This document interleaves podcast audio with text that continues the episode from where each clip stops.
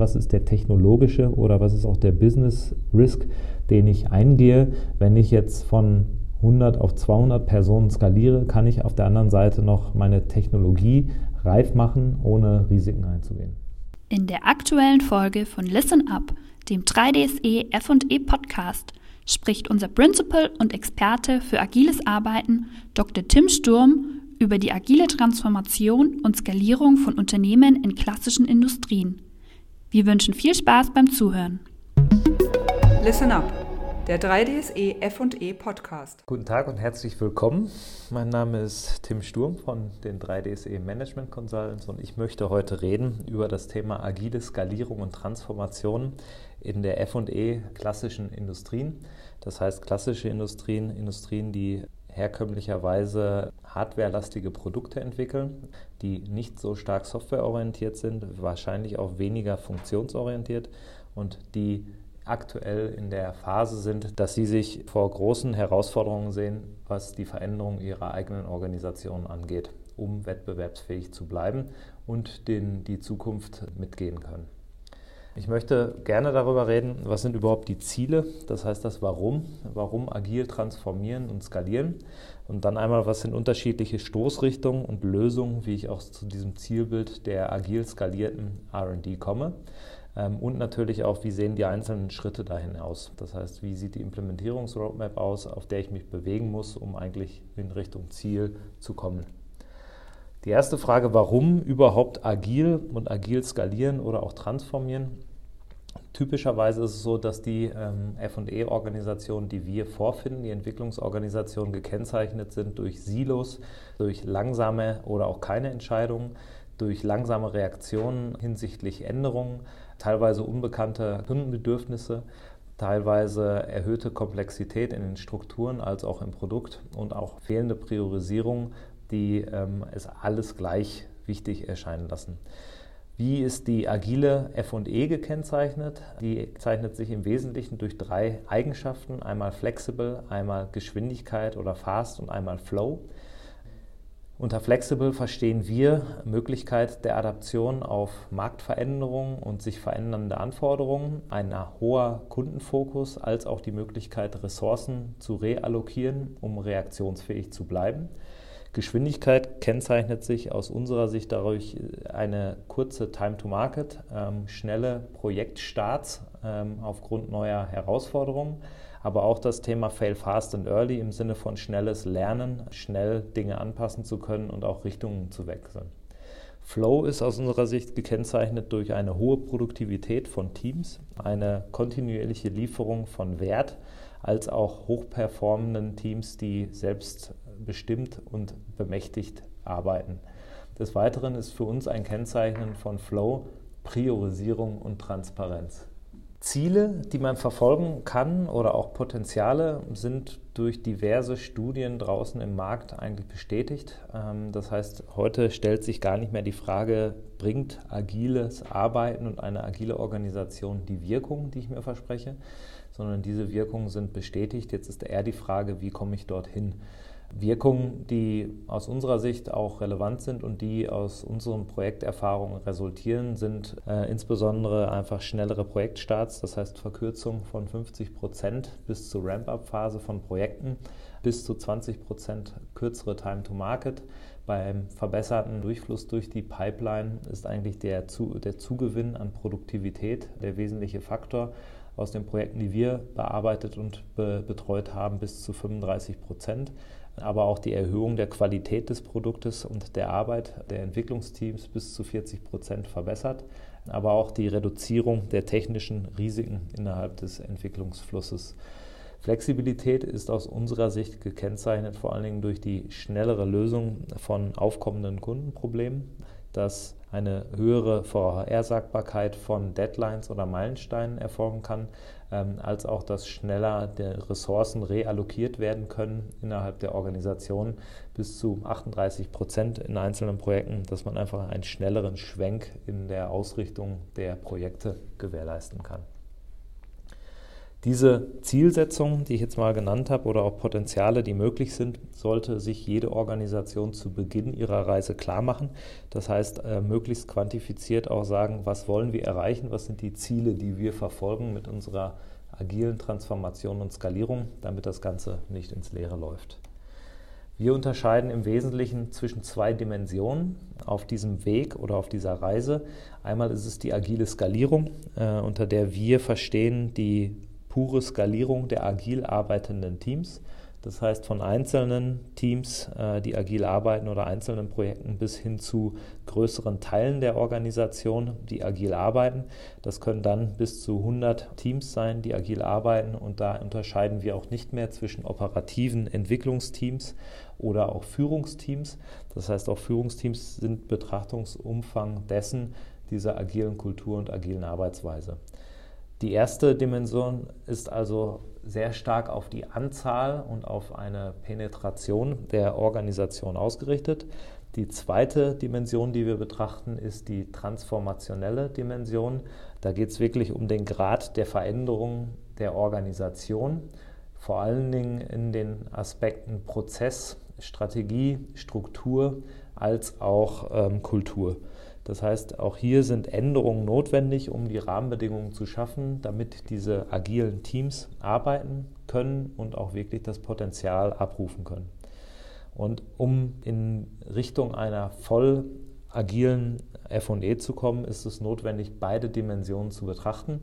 Das heißt, auf der einen Seite die Rahmenbedingungen zu schaffen seitens Struktur, Organisation, Kultur und auch Strategie, damit agile Teams ihr Potenzial abrufen können und auch agile Wirkungen in der Organisation erreichen können. Wenn man sich jetzt nochmal genauer anschauen würde, was steckt hinter dieser Dimension Skalierung, dann ist es in der Regel so, es gibt diverse Frameworks, Methoden im Agilen, die in den letzten Jahren natürlich auch im Trend liegen. Das heißt, dort gibt es natürlich das Scrum Framework, was das meist verbreitetste ist. Aber es gibt auch Agile Modeling, es gibt Extreme Programming, es gibt Kanban und Scrumban, es gibt Rapid Application Development, es gibt Feature-Driven Development. Das heißt, es gibt eine ganze Anzahl an agilen Methoden und Ansätzen, die auf dieser Teamebene genutzt werden und die auch dort helfen, eine Wirkung zu entfalten.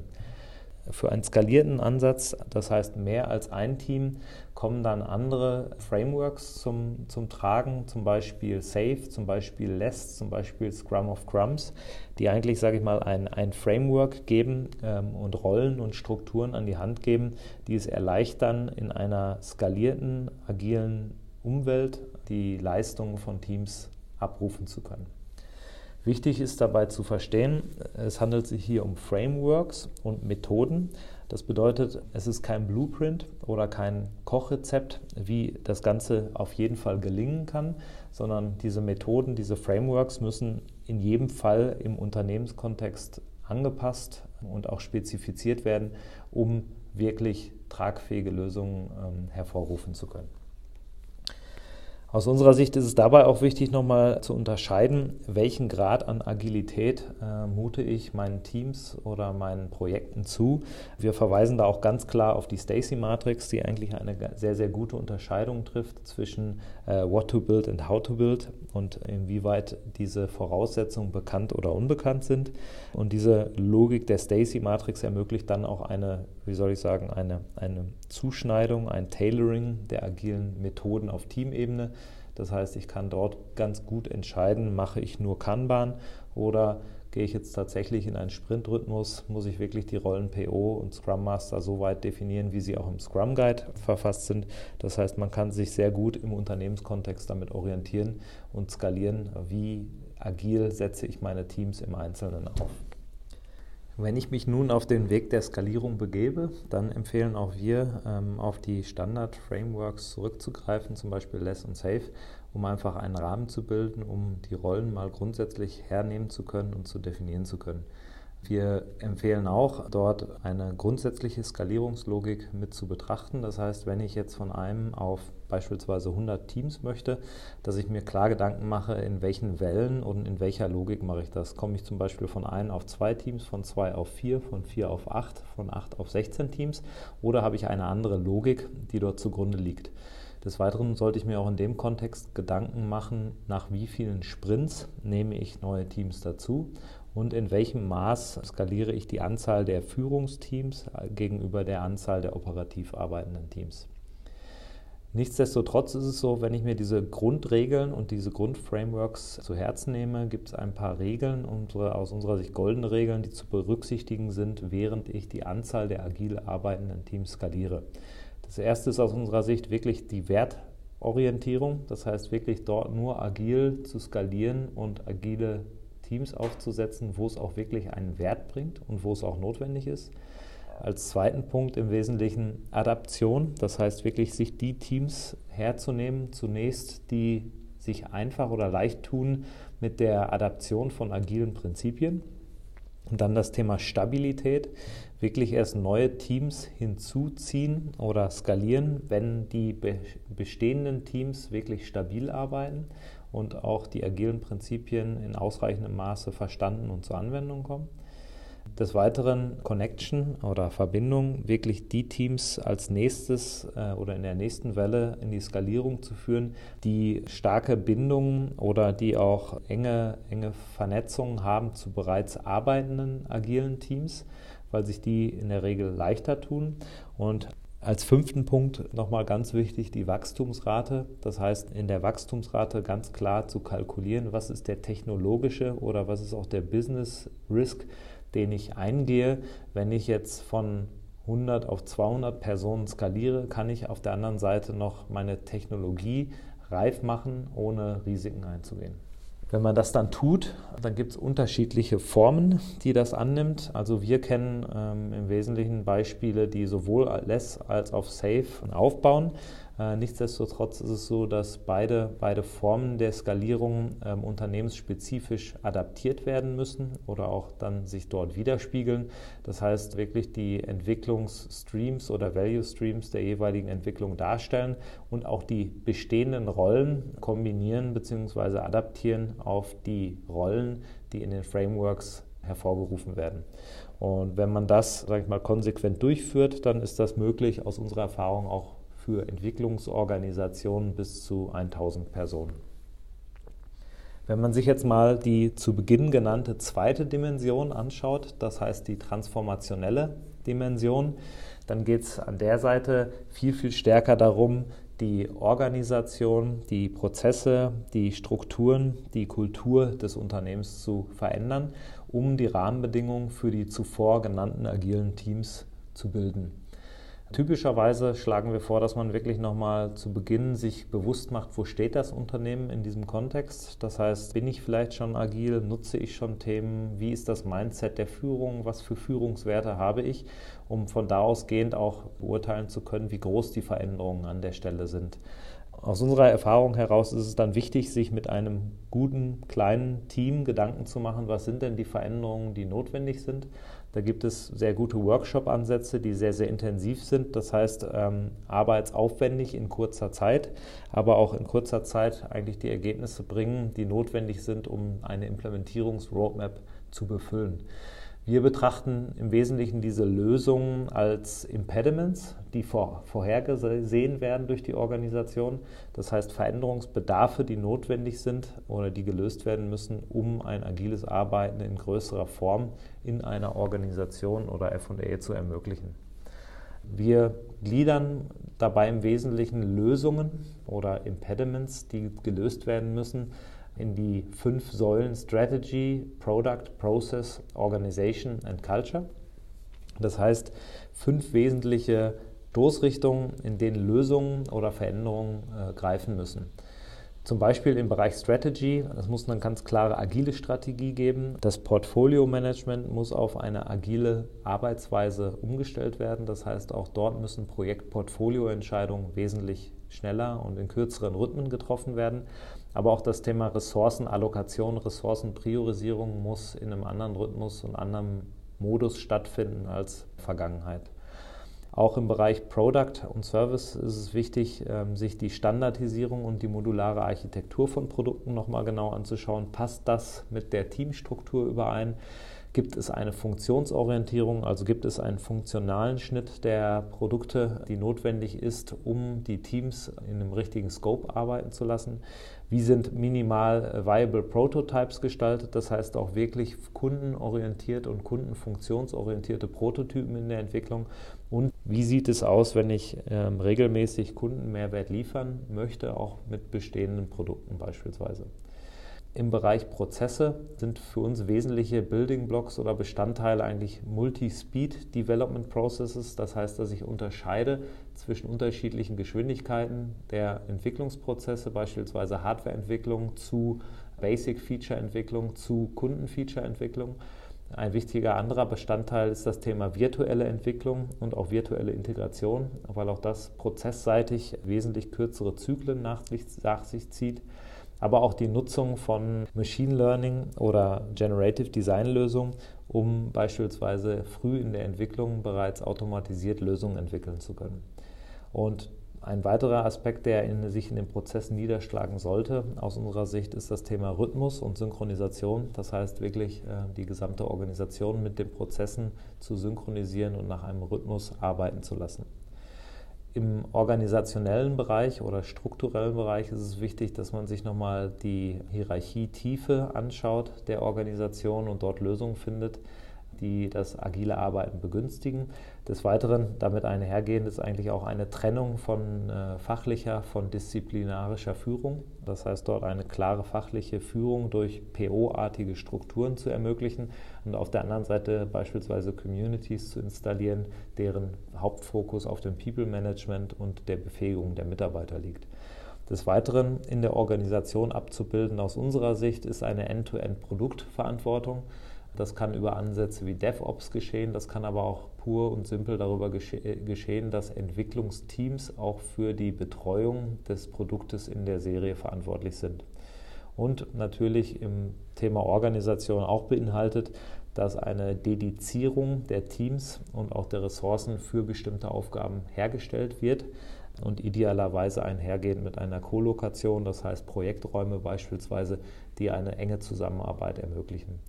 Im Bereich Kultur findet sich natürlich das Thema Führungskultur wieder. Das heißt auch dort Servant Leadership Principles zu etablieren, mit, dem, mit der Führungsmannschaft zu erarbeiten.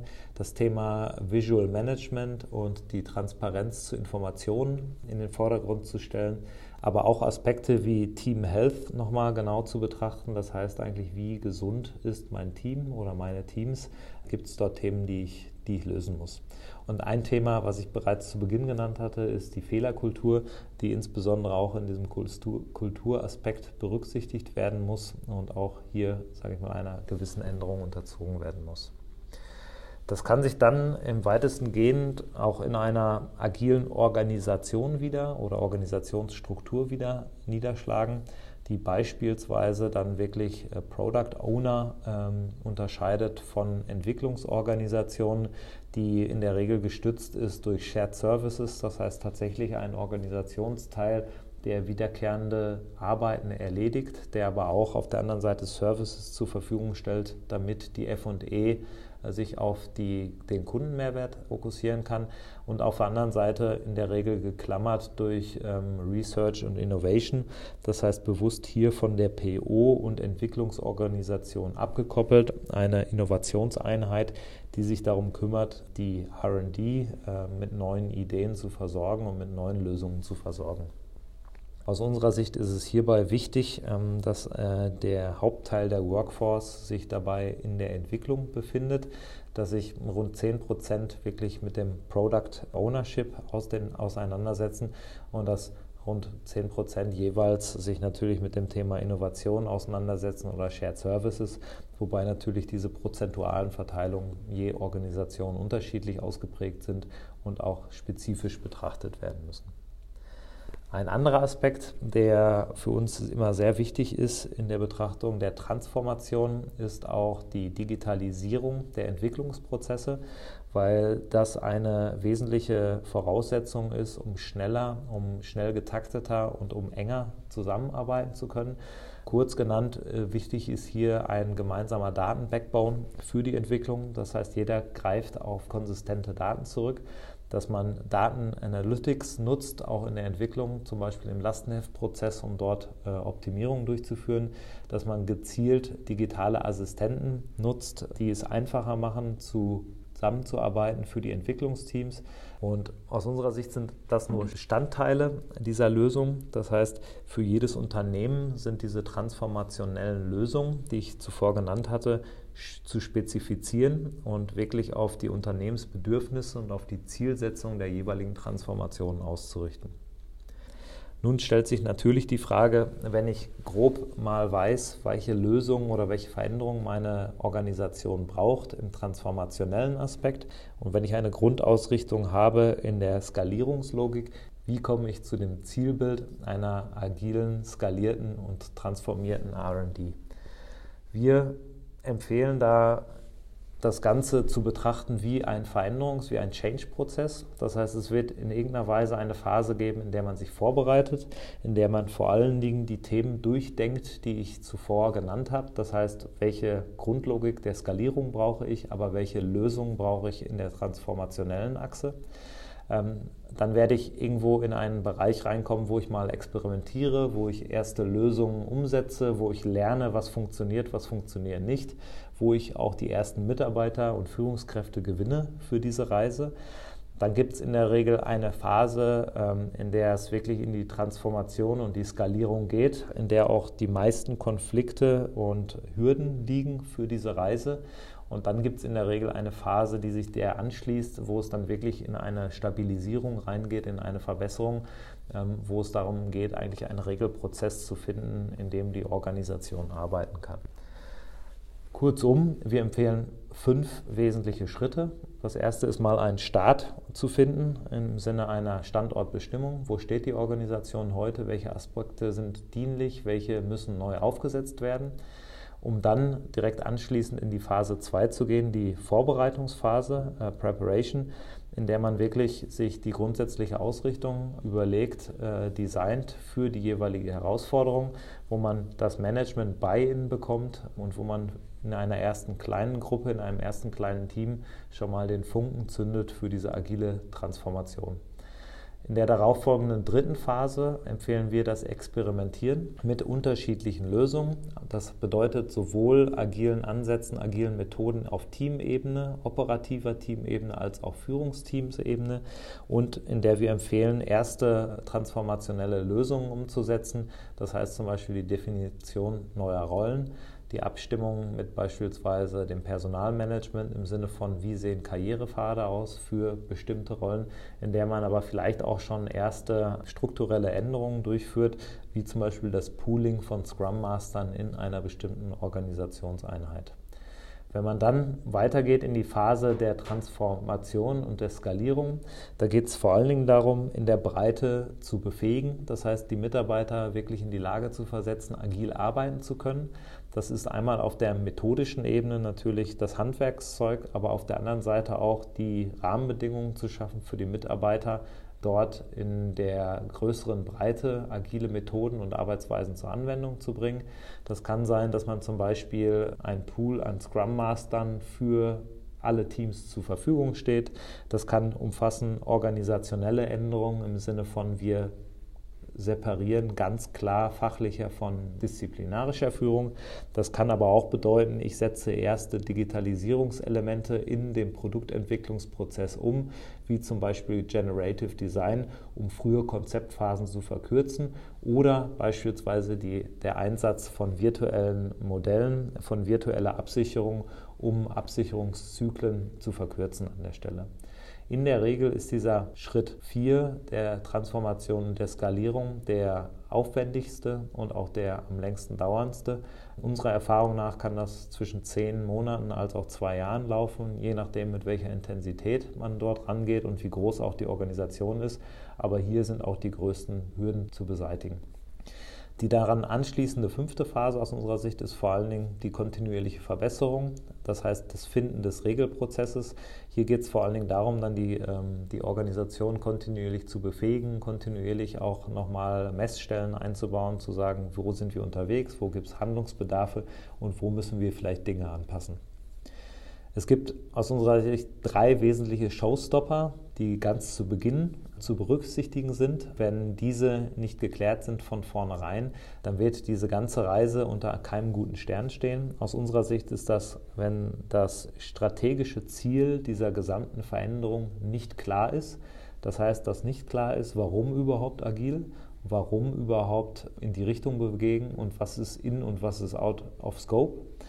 Der zweite Punkt, der äh, ein Showstopper sein kann zu Beginn, ist, wenn die Vision unklar ist. Das heißt, will ich zu einer agilen Organisation in Summe werden? Will ich, dass Teile der Organisation in Zukunft agil arbeiten oder belasse ich es auf einer methodischen Ebene? Und der dritte Punkt, der zu Beginn ein Showstopper werden kann, ist, wenn das Buy-in des Managements nicht da ist. Das heißt, wenn das Ganze nur bottom-up durchgeführt wird. Das heißt, wenn es kein Backup, keine Ressourcen und keine Richtungsvorgabe durch das Management an der Stelle gibt, ist die Chance sehr, sehr hoch, dass das Gesamtvorhaben im Sande verläuft. Für uns ist einfach wichtig zu sagen, dass die, das Thema Befähigung ein wesentlicher Bestandteil ist dieser Gesamtreise. Das heißt, ich muss bereits zu Beginn schon in dem kleinen Team eine Befähigung, eine Grundbefähigung zum Thema agilen Arbeiten, agilen Prinzipien vorsehen und muss das dann über die Roadmap der Implementierung ausweiten auf die Teile der Organisation, die ich verändern möchte. Und auf der anderen Seite ist es aber wichtig, neben dieser Befähigung auch eine Unterstützung zu bieten in der, im operativen Doing, das heißt durch, durch Coaching, durch Begleitung, durch Umsetzen auch von Lösungen in der Organisation die Rahmenbedingungen zu schaffen, dass das Ganze tragfähig funktioniert. Aus unserer Erfahrung ist es wichtig an der Stelle, das Ganze zu Beginn gut zu strukturieren. Das heißt, gerade in dieser genannten Vorbereitungsphase sich gut Gedanken darüber zu machen, was, was gibt es denn für Lösungen oder für Impediments, die wir während unserer Reise auf jeden Fall aus dem Weg räumen müssen. Die sind sehr, sehr spezifisch für die jeweiligen Organisationen. Aber wenn man in die Themen reinschaut, die ich vorhin genannt hatte unter dem Thema Lösungen im Produkt, Prozess, Organisation, Kultur und Strategie, dann sind das schon sehr, sehr generische Themen, die aus unserer Erfahrung immer wiederkehrend auftreten bei den Transformationen, die wir bisher begleitet haben. Und wenn ich jetzt nochmal in Summe zusammenfasse dessen, was ich in der letzten halben Stunde circa vorgetragen habe, dann ist es wichtig, um erfolgreich zu sein bei dem Thema agile Transformation und Skalierung. Ähm, man sollte sich zu Beginn eine gemeinsame Vision geben, in der gesamten Führungsmannschaft. Man sollte auch klare Ziele setzen ähm, mit einem strategischen Impact und das Ganze nicht nur äh, bottom-up wachsen lassen. Das heißt, dieser, dieser Begriff Let it grow alleine wird dort nicht zum Ziel führen. Das zweite, zusammenfassend ist wichtig, man sollte sowohl die Achse der Skalierung, die Dimension der Skalierung betrachten, als auch die Achse der Transformation. Das heißt, sowohl die Anzahl der wertschöpfenden Teams hochfahren, die agil arbeiten, als auch auf der anderen Seite die Rahmenbedingungen in Organisation, Prozess, Kultur und Strategie implementieren, die es möglich machen, das Potenzial voll abzurufen. Ein weiterer Punkt heißt an der Stelle Step by Step. Das heißt, da bitte ganz klar Fokus drauf, sich an dieser Roadmap entlang zu hangeln. Die ist zu Beginn auch nicht in Stein gemeißelt, sondern die wird sich verändern. Dessen muss man sich bewusst sein. Und hier muss man kontinuierlich einfach hinterfragen, haben wir die richtigen Prioritäten, sind wir richtig unterwegs? Und man muss das ganze Vorhaben als wirklich einen Change-Prozess betrachten. Das heißt, sich bewusst zu machen, die Organisation wird eine Change Curve durchschreiten. Das heißt, am Anfang wird es Motivation geben, sich zu verändern. Da wird es auch gut funktionieren. In der Regel geht man dann durch ein Tal der Tränen. Das heißt, dort wird es schwierig, die Organisation zu motivieren. Aber man muss dort dranbleiben, man muss langen Atem haben und man muss sich aus diesem Tal der Tränen rausarbeiten, um dann wirklich in der Breite die Wirkung zu entfachen und auch der, der Vision einer agil, skalierten und transformierten FE näher zu kommen. Vielen Dank für Ihre Aufmerksamkeit. Ähm, ich hoffe, es war interessant. Bei Fragen stehe ich jederzeit zur Verfügung und ich wünsche Ihnen viel Erfolg bei der Reise in Richtung einer agilen FD.